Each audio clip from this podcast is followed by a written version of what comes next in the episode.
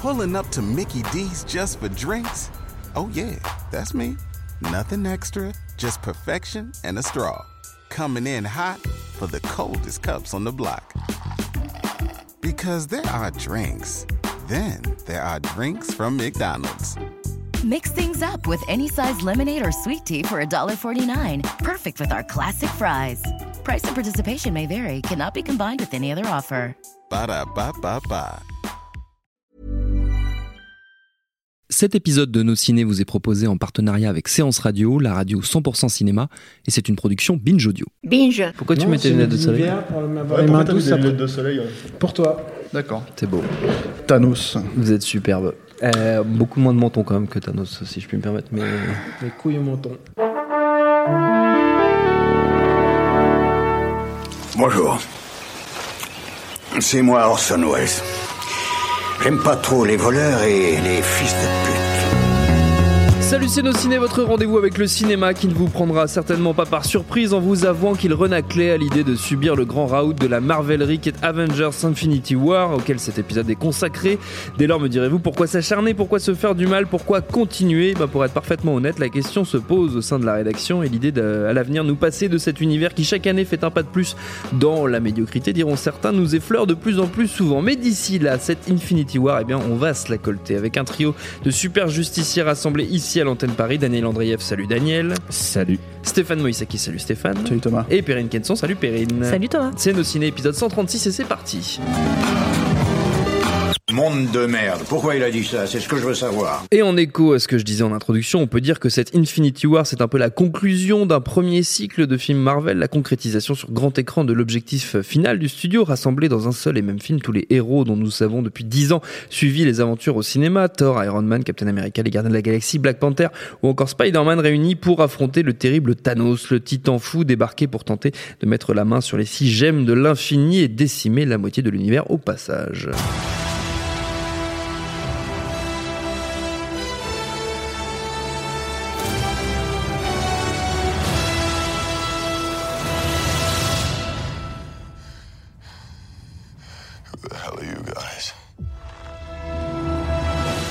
Et derrière la caméra, on retrouve les frères Russo, déjà auteurs des deux derniers Captain America, au casting les têtes habituelles pour endosser les costumes, Robert Downey Jr., Scarlett Johansson, Chris Evans, Zoe Saldana, Chris Pratt, Chadwick Boseman ou encore Benedict Cumberbatch et j'en passe et des dizaines, dont Josh Brolin qui incarne donc Thanos. Votre avis sur tout ça, les amis Daniel, je crois que tu es assez finalement enthousiaste, séduit, ça t'a plu? Euh, juste, jusqu'à quel tout à l'heure. point on peut spoiler? On peut spoiler Ah non, on spoil tout, hein. maximalement. On spoiler maximalement. Rien à foutre. Je veux avoir. Donc alerte, attends, attends, attends, attends, je Ouais. fais, je fais du coup un petit message voilà. de, de, de warning si vous n'avez pas vu le film et que vous ne voulez pas qu'on vous spoil, euh, faites sur pause, allez au cinéma puis revenez après. Donc euh, à partir de maintenant, on peut spoiler totalement, Daniel. On est bon? Je veux avoir une pensée pour ce petit garçon qui sortait de la salle, euh, qui est juste devant moi. Il avait 7 ou 8 ans. Et euh, il venait de voir l'essentiel des super-héros de son enfance en train de mourir. Euh, il, il a vu donc, euh, puisque ça va, ils font tabula rasa de énormément de super-héros, dont le plus jeune et le plus sympathique, si tu vois ce que je veux dire. Et, et du coup, je me suis dit merde, c'est pas du tout, c'est presque pas le contrat Marvel en fait, c'est presque pas de l'entertainment pur, parce que ils ont décidé d'aller dans une jusqu'à la fin du deuxième numéro de Infinity Gauntlet, euh, qui en compte 6. et en fait, du coup, il y avait presque tromperie sur la marchandise, puisqu'on pensait que ça allait être Infinity War, mais en fait, ce qu'ils ont fait, c'est Thanos Quest et le tout début d'Infinity Gauntlet. Et, euh, et du coup, j'ai été vraiment surpris. Et c'est rare que je sois surpris parce que j'avais fait ma checklist dans ma tête. J'avais fait ma checklist. Je me suis dit, bon, ok, Captain America, il y passe. J'ai fait, bon, Iron Man, il y passe. Il a pas signé le contrat. Si, il a signé le contrat, donc lui, il va pas y passer. Et, euh, et en fait, au fur et à mesure, j'ai été surpris par, euh, en bien, je vois complètement les limites de l'exercice euh, du film de super-héros. Euh, je vois encore plus dans celui-là où c'est full CG. euh, euh, c'est des combats de, de, de, de pantins euh, imaginaires. Et en même temps, euh, je sais très bien que je ne, j'essaierai de ne jamais le revoir parce que je, j'essaie de garder un peu cette, cette première Cette- ce vague aperçu positif. cette vague aperçu positif parce que je sais qu'il ne survivra pas une deuxième fois. Mais je suis ressorti, et ça c'est rarissime euh, d'un film Marvel, je suis ressorti assez satisfait parce que j'ai vu, parce que j'ai été diverti. Euh, j'ai été diverti par l'osmose entre certains personnages. Ils ont essayé de jouer à ce qu'on appelle le, Marvel Two in One ou euh, enfin faire des, essayer de faire des combos intéressants. Essayer de mettre voir si Ro- Rocket Raccoon et Thor ça fonctionne ensemble. Euh, ils ont essayé de faire des mélanges en fait. C'est ça le, c'est ça tout. C'est comme Mhm. C'est ça le concept du c'est comme ouais. ça que marchent les crossovers. On, Mm. on- on dispatche les persos dans différents endroits et on regarde si ça marche. Et, euh, et je crois que la sympathie, la sympathie que j'ai pour euh, tous ces acteurs, en fait, qui sont tous euh, indéniablement sympas, beaux dans certains cas, euh, dans, dans 99% des cas, je- hein. ouais. Euh, et bah du coup, euh, du coup, ça m'a fait plaisir de voir euh, Black Widow et Okoye en train de se fighter et puis d'avoir des et euh, il y, a, il y, a, il y a des petits moments, il y a des petits moments de, où je me dis ah putain c'était chouette. Voilà, si je, je crois que j'ai à peu près dit tout. Je crois que j'ai jamais dit autant de bien d'un film Marvel depuis très longtemps.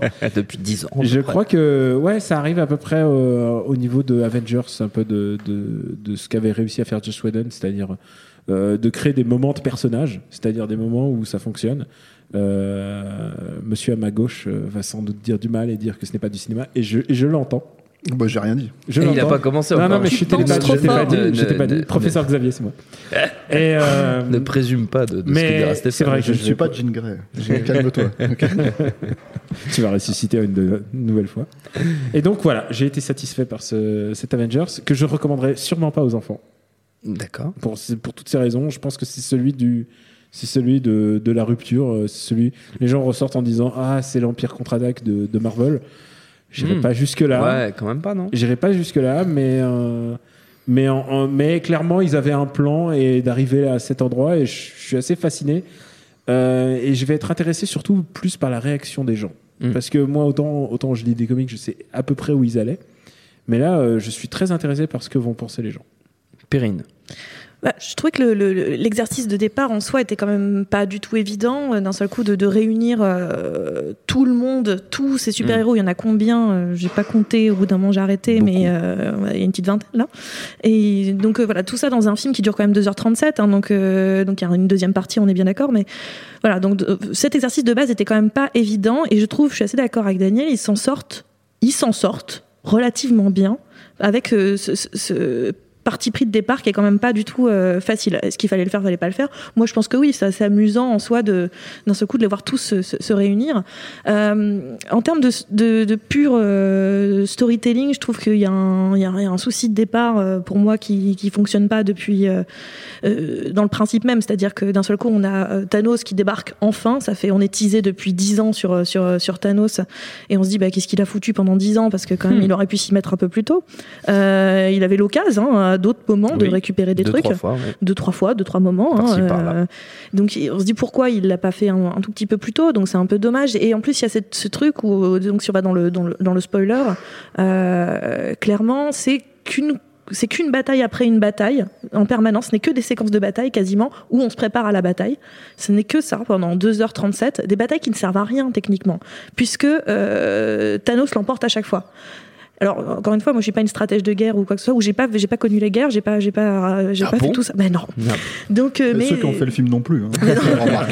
mais justement, Oh, enfin, j'ai- oh, c'est pas dit avec de surprise en surprise. mais ce que je veux dire, c'est que ce qui est un peu dommage, c'est que justement, comme ils perdent à chaque fois, il y a un côté, je sais pas, au bout d'un moment, on perd pas toutes ces batailles pendant une guerre, donc je sais pas, j'aurais bien aimé qu'il y ait peut-être un win pour qu'on ait un peu une, un semblant d'espoir, et puis qu'après ça redescende d'autant plus belle, de plus belle, pardon. Là, le, le fait que ne, personne ne perd jamais, enfin ne gagne jamais, il y a aucun espoir de win. Euh, je trouve que c'est un petit peu, finalement, on a juste l'impression de les voir. Enfin, je, je regarde des gens se faire latter pendant deux heures et demie. Je fais bon, bah c'est pas de bol quand même. Et, hein. et à la fin, on les tue. Et à la fin, non mais moi je trouve cette fin pour le coup. Alors là pour le coup, c'est là où moi il m'a surpris aussi le film clairement. Mhm. Euh, il a une fin, elle est un peu à la Leftovers, enfin euh, le début de The Leftovers, la série. Euh, donc le début de The Leftovers, c'est 2% de l'humanité disparaît d'un seul coup. Et ben là on a un truc un peu similaire parce que la moitié de l'humanité Ouais. euh, Similaire, mais un peu plus conséquent. un peu plus conséquent. Là, on est plus, Plus pardon, on est plus à 2%, on est à que- 50%. qu'à deux, quoi. Donc voilà, la moitié disparue, donc avec- cette idée de, de, de, de voitures qui, qui, qui échappent aux gens, Mm. de, de, de- de- d'accidents qui sont provoqués. Et c'est très joli le fait qu'ils partent en poussière comme ça, il y a quelque chose d'assez. euh, je trouvais très beau. Et c'est le seul moment du film aussi. Parce que c'est ce que je reproche à Marvel en permanence, mais je suis pas la seule. hein. Euh, Marvel est tellement dans son époque, a tellement Mm. compris le, le- le- la logique du lol, la logique du, du- de la blague. Il est tellement post, presque post-film de super-héros, que euh, il fait que des blagues en fait. Donc au bout d'un moment, il laisse aucune place à l'émotion. Euh, ils essayent au début, euh, on perd deux personnages dès la scène d'intro, euh, on est un peu genre oh merde, et on les oublie le reste du film. Et c'est Ouais. vraiment dommage parce qu'on n'est jamais touché. Il y a une très jolie scène aussi entre euh, Vision et euh, Scarlet Witch, euh, un peu romantique à Édimbourg, plutôt jolie. Et bim, on, on arrête ça par une blague. Donc c'est- et, et à un moment donné, Voir un combat tout pourri. Ouais, un combat en plus pas pas pas foufou. Le, le meilleur combat étant la guerre au Wakanda. hein. Et c'est pas parce que je suis Wakanda forever, mais quand même il y a un truc. euh, c'est quand même la, la meilleure séquence de guerre. Mais euh, à la fin, justement, pour une fois, Marvel se laisse aller à l'émotion, se laisse dire que. Ben non, c'est dramatique ce qui est en train de se passer. C'est vraiment triste ce qui est en train de se passer. Et là, je me suis dit, putain, ça y est, ils ont. Un... et- Parce qu'on peut reprocher ce qu'on veut à DC. Euh, DC a plein de problèmes par ailleurs Ah, des tonnes. mais des tonnes. Mais au moins d'ici, il a, il, il, il se, il est pas tout le temps dans la constante blague. Alors plus dans Ah, les non. derniers, parce qu'ils ont, ils se sont dit que c'était peut-être une recette qui marchait. Ils c'est sont allés dommage. trop loin dans les autres. Ouais. Mais le fait que moi, il se prenne un tout petit peu au sérieux, il laissait une place à une, à l'émotion. On risque de se casser la gueule en fait. Mais ils, ils essayaient quelque chose. Et Marvel n'essaye jamais ça parce qu'on se dit non non, on rigole, euh, ça va quoi. Et là, dans cette dernière scène, alors on sait très bien que ça, ça va, ça va, ils ont tous signé des contrats et puis euh, il y a déjà des, il suffit de regarder le calendrier Marvel pour savoir que ça va bien se passer pour certains. Mais euh, Il dans- suffit de lire la BD aussi. Il suffit de lire la BD tout aussi, mais bon, par exemple, si moi je ne lis pas de comics, je, je- suffit de regarder Voilà. les, les line-up. Mais en soi, euh, peu importe en fait, c'est juste qu'à un moment donné, euh, le film s'est autorisé à aller vers l'émotion. Moi, quand le, le personnage de Spider-Man, enfin quand Peter Parker disparaît, ça m'a arraché mon petit cœur. Je trouve ça vraiment très triste Non. en fait. Bah les ouais. enfants, Bah euh, ouais. les enfants, ils voient leur super-héros mourir. C'est horrible. Peter Parker, merde. Et en plus, c'est un truc qui n'a pas été fait dans la BD justement. C'est que dans la BD, ils claquent des doigts et c'est du jour au lendemain, ils disparaissent. On voit Oui. pas The Rapture. euh, Tu vois pas le- ça a été fait dans d'autres. BD avant. Moi, j'ai pas lu Infinity War, Infinity Gauntlet, mais moi, justement, c'est le, contraire. En fait, j'allais dire, euh, à la limite, si je le conseille à quelqu'un, c'est vraiment aux enfants parce que eux, ils peuvent suspendre l'incrédulité et croire que ces personnages-là ne vont jamais revenir. Moi, quand j'étais gosse, donc j'ai pas lu Infinity War, Infinity Gauntlet, mais je lisais Secret Wars, par exemple, et je me rappelle très bien de ce, ce moment, en fait, où ils votent tous pour euh, botter le cul de Doom et que tu tournes la page et là en fait si tu veux c'était toute l'assemblée qui explose d'un seul coup euh, quand euh, Colossus en fait finit par, par donner son vote unanime quoi. Enfin c'est le vote qui pèse quoi et quand j'étais gamin quand j'avais 10 ans j'ai fait waouh putain ils sont tous morts tu vois évidemment tu achètes le Strange de la semaine suivante et en fait ils sont tous vivants parce que à un moment donné machin il arrive il a il la, potion magique il, l'asperge sur, le, sur les fesses de l'autre ça comme réglé. exemple, mais, mais, Mais avec truc- Iron Man, Iron Man, le jour où tu le vois en train de mourir, tu fais merde, putain, il y a du sang dans son casque. Moi, j'y croyais. Et moi, ce moment de pure en- enfance, quoi, de, de pur moment où tu crois qu'ils vont mourir. Évidemment, nous, on n'est pas dupes.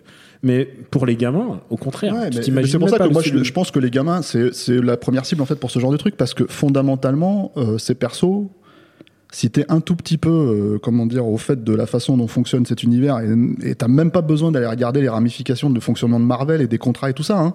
tout simplement c'est la franchise qui ne veut pas mourir. Mhm. tout simplement. Donc euh, ils vont pas enfin et elle, elle est basée sur quoi? Sur les persos. Donc ils ne vont pas mourir. Donc le truc si tu veux c'est que à un moment donné, euh, ils ont failli faire mourir Iron Man dans le film, tu vois, mais ils se sont dit Hum, merde, tu vois, on va pas, on va pas y aller, quoi.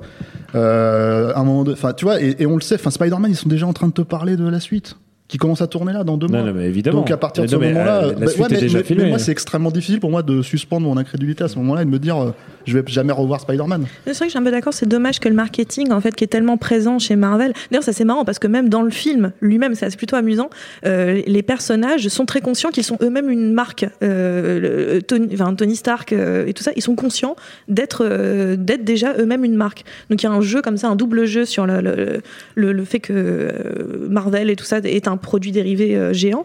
Donc je trouve ça assez amusant que eux-mêmes, les personnages en soient conscients.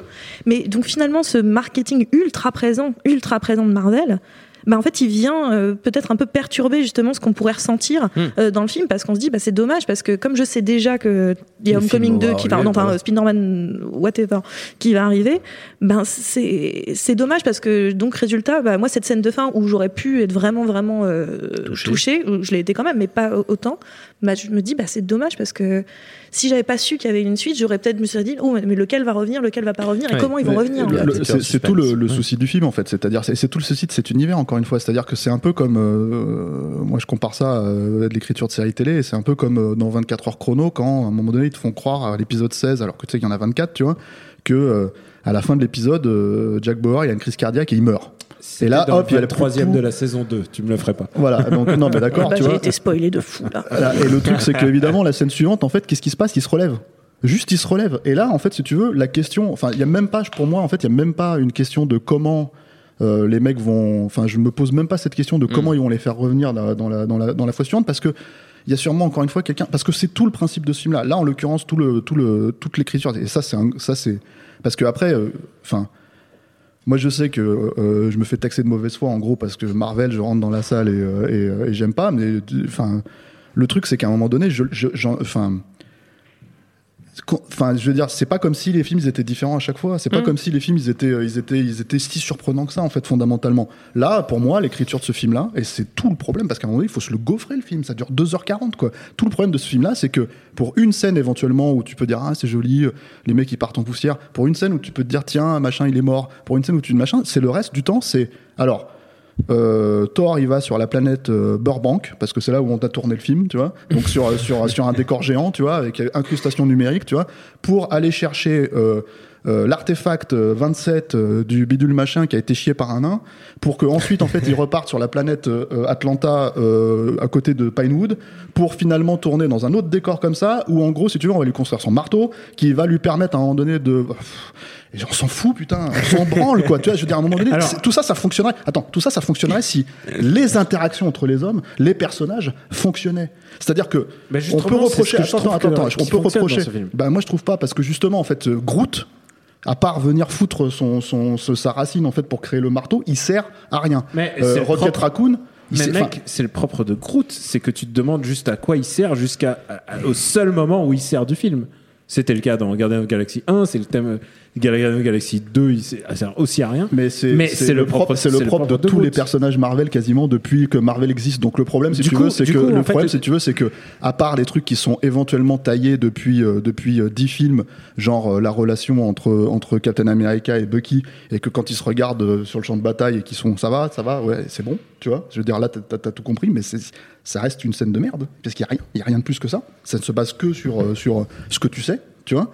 Euh, euh, à part ce genre de truc, il n'y a pas d'interaction. tu prenais, tu prenais Secret Wars en, en exemple. Euh, tous ces crossovers sont basés là-dessus, sont basés sur le fait qu'il Ouais, y a une histoire. Une, ah, attends, Là, tu me parles de comics.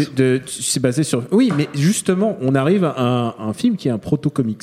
C'est euh, c'est pour ça que j'ai du mal à le considérer Enfin, film. c'est là où moi je suis pas d'accord. fait, Alors, pour moi, c'est un proto-comics parce que on a à la fois le crossover central et on a les spin-offs sur le côté où tu vas voir euh, Thor's Quest euh, où il va chercher son nouveau marteau. Euh, ça fait partie du délire des crossovers, c'est-à-dire tu suis une, idée, une histoire centrale et on te fait acheter les trucs. Sauf que là, t'as tout dans un pack pendant deux heures et demie. Mais C'est moi- normal mais moi- que. mais moi, à un moment donné, je te parle de dramaturgie, c'est-à-dire qu'à partir du moment où tu as tous ces personnages-là qui sont censés exister dans un film, tu vois, et c'est là où moi je ne suis pas d'accord avec vous sur le fait que ces personnages existent dans le film, tu vois, qui sont plus ou moins bien utilisés, c'est que en fait, je, je Tu me mets dans un lot. Non, non, mais euh, non, non, mais je veux Oui, dire de par quel là- droit Non, non, mais parce que c'est quelque chose que tu as dit tout à l'heure. C'est pour ça que je reviens là-dessus. Tu sais, je me remets là-dessus. Mais le truc, si tu veux, c'est que c'est que je, moi, je, je, je euh, on en avait parlé en antenne. Tu vois, le truc, c'est que il y a dix ans. Et encore une fois, peu importe ce que tu penses des films, en fait, c'est même pas une question de qualité. hein. tu vois, il y a dix ans, le vrai reproche qu'on faisait à un film comme Spider-Man 3, c'est putain, il y a trois méchants, il y a trop de méchants. D'un seul coup, il y a trop de persos quoi. Dans Spider-Man 3, que le film fait à 2h20, c'est pour ça qu'il fait 2h20. Là, le film fait 2h40 et t'as, mais putain, mais 30 millions de persos, quoi. Et, et pour moi, hein, euh, à part le fait qu'ils ont existé éventuellement dans d'autres euh, dans d'autres films au, pré- au, pré- au- au préalable, si tu veux, sur Captain America, il était dans Captain America et que tu as à, peu près une trajectoire, tu vois, qui a été mis en place par euh, Soldats de l'hiver, Avengers 2, ce que tu veux, etc., etc. Bah, en fait, ils n'existent pas dedans parce qu'en fait, leurs scènes sont littéralement totalement anecdotiques. justement. Et le truc, attends, j'aimerais terminer. Et le truc, c'est qu'en plus, en fait, si tu veux, il n'y a pas de cohérence dans les persos. C'est-à-dire que pour moi, Hulk, c'est un perso, je, je- les bras m'en tombent à chaque fois de la façon dont il est traité. Là, alors, bon, alors, Mais il a jamais été bien traité en film, c'est ça le problème. peu importe. bah, compris Hulk, en hein, fait, donc, le truc avec Hulk, c'est que si, si tu te bases sur le comic book, donc le, le- pour moi, hein, le, le personnage à la fin du premier Avengers, ce qu'il dit quand il te dit en gros, mais j'ai toujours contrôlé ma colère. Déjà, c'est une contradiction totale du perso. Première chose. Deuxième chose. Euh, alors, je peux te citer au moins quatre contre-exemples, mais quand dans son, si tu veux, mais tu sais, il y aura toujours des contre-exemples Ouais, parce qu'il y a si. 60 ans de comics, tu vois. Ouais, donc voilà. le problème, c'est qu'au bout d'un moment, si tu veux, qu'est-ce qui est canon, qu'est-ce qui est pas canon, si c'est ça le truc. Et ensuite, le deuxième truc, c'est que donc là, c'est pour ça que je parle du film là en l'occurrence. Et pour moi, le Hulk que j'ai lu euh, de Kirby, c'était ça, tu vois. Le truc, si tu veux, c'est que tu, tu prends la deuxième, euh, comment dire, le deuxième Avengers. Alors Hulk, finalement, il contrôle pas son truc parce qu'il faut lui chanter une berceuse. Ok. Donc ensuite, Hulk dans Thor Ragnarok, bon, il a un gros kiki, c'est à peu près ça le, le- le niveau de, de, de level. Et là, en fait, dans celui-là, c'est carrément, on n'arrive même plus à contrôler Hulk parce qu'on n'arrive plus à le faire sortir parce qu'il s'est pris une branlée par Thanos au Et début. il reste encore Hulk qui se contrôle par télépathie, Hulk qui se contrôle par l'hypnose. Enfin, je veux dire, que, je en peux fait, t'en citer plein. en perspective. mais- en fait, ce que je veux dire, c'est qu'il n'y a plus de cohérence même dans leur putain d'univers Oui. à eux, en fait. C'est-à-dire que ce que eux, Ils ils ont décidé d'aborder. Parce que c'est ça le problème. Et du coup, pour moi, le, le, le- Ah bah, tu le- admets qu'il y a du temps qui a passé, que peut-être ça a changé aussi. Après, je veux pas défendre ça, mais tu parles de Ah, cohérence. je suis Tu- d'accord avec toi si tu me dis que c'est écrit. Mais c'est pas écrit. c'est ça le problème dans le C'est- film, tu vois. c'est Moi, je rafistolé. suis, moi, je suis tout pas- tout ça, je suis d'accord si, si à un moment donné on m'explique. Maintenant, je voulais euh, t'expliquer, je, je peux même pas me permettre d'expliquer, je vais juste te dire que euh, tu parlais de cohérence des personnages. Il y a vraiment un personnage qui est vraiment très cohérent euh, par rapport à tout ce qu'on voit de Marvel. Euh, c'est quand même Thanos. Euh, et c'est- c'est- je en dire là aussi. hein. un effort extraordinaire. Alors, je dis extraordinaire. C'est le personnage principal. Parce du film, que hein, bah, c'est Thanos Quest, c'est Mhm. exactement ça. C'est euh, on part de tous les autres films Marvel. Alors- c'est des doppelgangers, euh, c'est des doppelgangers. Genre c'est Iron Man, c'est le clone d'Iron Man, c'est le clone de Ant-Man. À chaque fois c'est toujours un, un clone. Là il a une vraie motivation et en plus il a une motivation qui est assez cohérente par rapport à la BD puisque à la BD il était euh, s'il s'il a détruit la moitié de l'humanité c'est parce qu'il est amoureux de la mort. Oui. Ce qui est complètement une, euh, quelque chose de complètement ésotérique et qui en film serait sans doute pas passé. Donc il lui trouve une, une, euh, une vision quelque part écologique euh, mélanchoniste. Euh, c'est une espèce de non mais Thanos c'est une espèce de Non, mais Ta- pardon. Thanos c'est une espèce Non, de non, mais- mélanchoniste de l'espace et, C'est et François cosmique Ruffin. et, euh, et qui, qui décide qui Ok, dé- alors, Ça va trop si loin. je suis ta logique, attends, si, je, si je suis ta logique, euh, donc Je en fait, en gros, le fait que ça soit le méchant dans ce, dans ce, dans ce grand film corporatiste absolu, tu vois, qui est, qui est Avengers et ses grands univers absolus, ça te dit quoi en fait finalement sur le- l'univers Ah, en ah, question après que tu veux dire que tout d'un coup c'est un méchant communiste dans un film dans un film Non, bah, bah, en fait, pas moi, moi, ce qui me fait marrer avec le plan de Thanos, pour en coup, j'ai pas lu encore une fois Infinity War, tout ça, mais ça me fait penser à ce sketch de Bill Burr. Euh, qui t'explique comment il se débarrasserait d'une partie de la population, tu vois, en faisant, euh, comment dire, en, bombardant des, croisières, tu vois. Il te dit, bah, les croisières, c'est pas mal, on peut se faire 3000 personnes d'un coup, tu vois. On balance une bombe dessus, il y a pas, c'est un peu random, il y a un peu de tout, il y a des vieux, il y a des jeunes, il y a tout ça, et hop, en fait, c'est réglé, on- et, on, règle le souci de la surpopulation, tu vois. En- voilà. Et, et, et c'est, euh, il t'explique ça s'il était un dictateur, tu vois. Donc bon, Bah, clairement, en même dire, temps, le, personnage de Thanos, c'est pas un euh, dictateur, c'est pas loin non plus. Enfin, c'est pas non plus, c'est pas, c'est pas Ah, Mais- quelqu'un de, C'est pour ça que. Mélenchon, C'est pas le despote, euh, hein, quand Oui, bah, c'est un croisement parce que dans ses méthodes, c'est un croisement Mé- Mélenchon-Le Pen. Enfin bon, il a un truc un peu, un peu, un peu, un peu chelou dans sa façon de voir les choses. Mais bon, c'est pas la. On, on s'en fout. On n'est pas en train. très, très loin Thanos n'est pas l'analyse. représentatif de la politique française. Non, Donc, euh, non.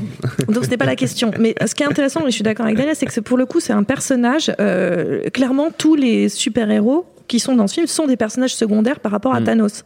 Et pour une fois, on a Thanos. C'est-à-dire qu'encore une fois, je, l'ai je l'ai déjà dit au début, mais ça fait dix ans qu'on nous tease Thanos. On le voit vite fait, deux, trois secondes à chaque fois. Et on on n'arrivait pas à cerner Thanos. Déjà, il était assez moche hein, euh, visuellement. Et puis euh, là, il a vraiment plutôt bien évolué.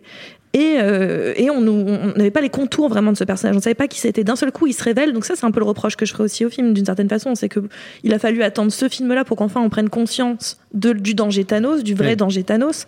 Donc c'est quand même dommage que ça soit pas, que cette euh, peur, elle soit pas plus comment elle soit pas plus viscérale le- du Mm. re- enfin, dans le reste de, des films. Donc ça, c'est un peu dommage. Mais sorti de ça, euh, je trouve que euh, d'un seul coup, on a un vrai méchant, on a un méchant, un méchant, un, méchant, Un ah oui, voilà, perlé, un vrai, en tout cas un vrai de vrai euh, méchant avec une vraie motivation, avec un- une motivation qui est plutôt intéressante, qui Mm. pose question, qui qui qui euh, qui est pas évidente en soi, Ouais. c'est pas le, le- l'enfer est pavé de bonnes intentions hein, en soi. Donc euh, oui, c'était mon petit passage proverbe. C'est beau. mais euh, non, mais plus sérieusement, le, le- voilà, je trouve qu'on a, on a, on a enfin, enfin quelqu'un euh, qui moi était ma ligne conductrice du film, qui m'a intéressée dans le film, parce que finalement les autres personnages, j'étais contente de les voir, comme tu disais, faire des paires les uns avec les autres, des paires qui n'étaient pas attendus, de voir euh, l'opposition en mode, euh, en mode qui c'est qui a la plus grosse entre entre Chris, enfin Star Lord et Thor et Star Lord et, et, et Iron Man.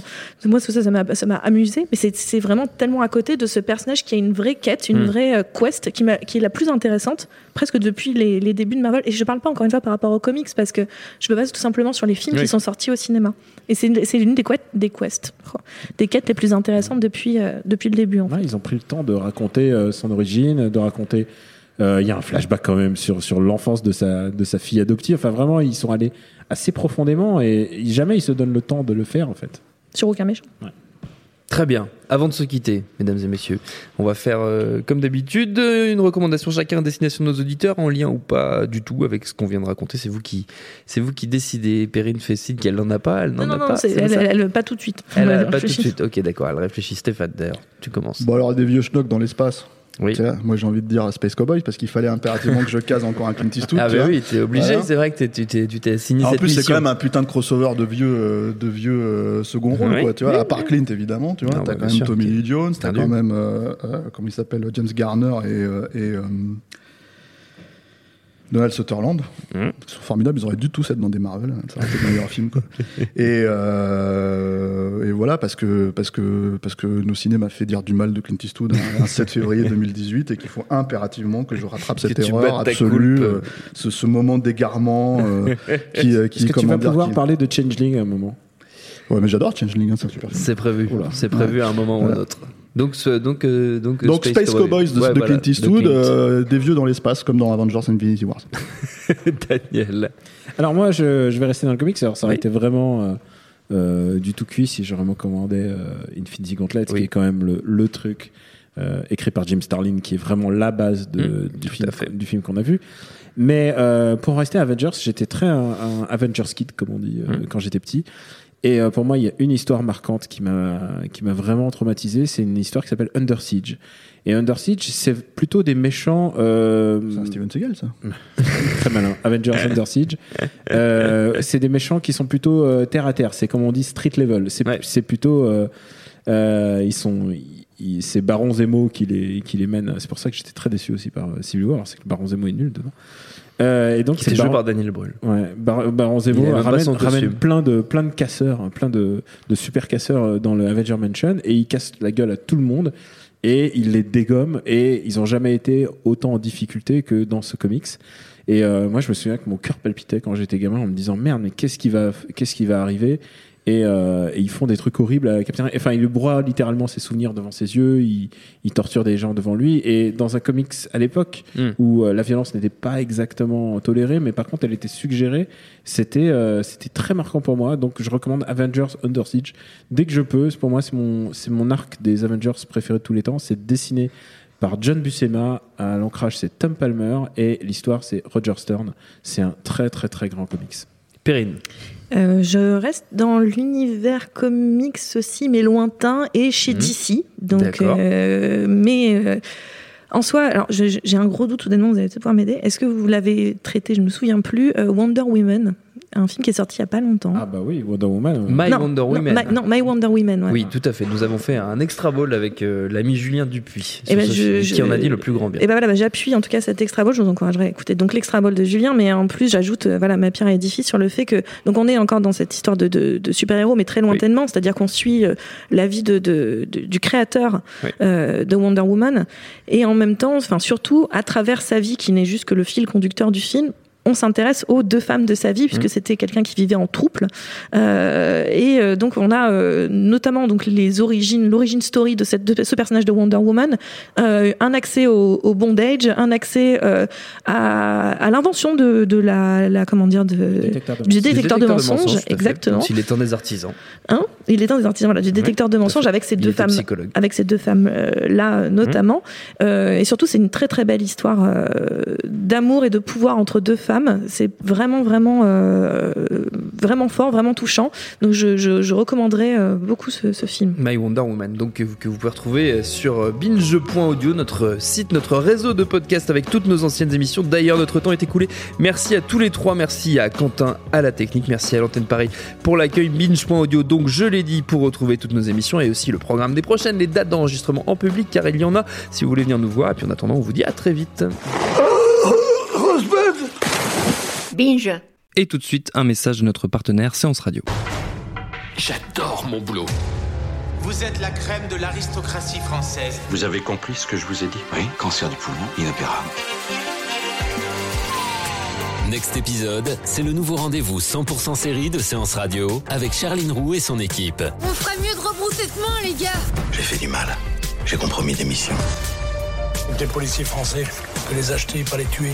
Next épisode, le mardi à 19h sur Séance Radio, est disponible sur toutes les applications podcast.